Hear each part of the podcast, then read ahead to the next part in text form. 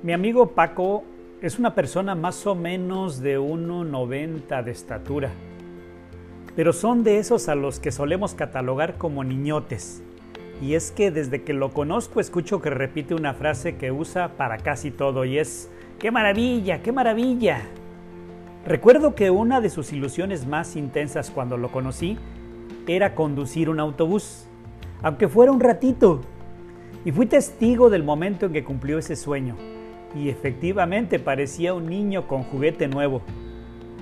Resulta que cuando niños somos muy preguntones. Vamos caminando por la calle de la mano del papá o de la mamá y preguntamos a cada paso, ¿y qué es eso? ¿Para qué sirve? ¿Cómo se usa? ¿Yo puedo tener uno de esos? ¡Qué maravilla! diría Paco.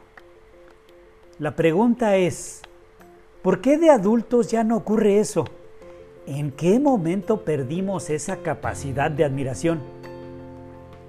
Y es que quizá ahí sigue, pero ya no es tan manifiesta como cuando éramos niños.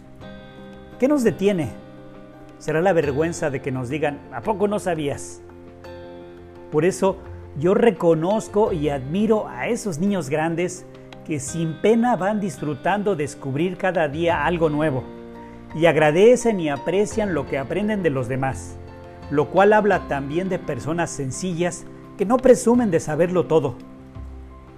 Empecemos entonces por recuperar esa capacidad de admiración. Dejemos de fingir que nada nos sorprende.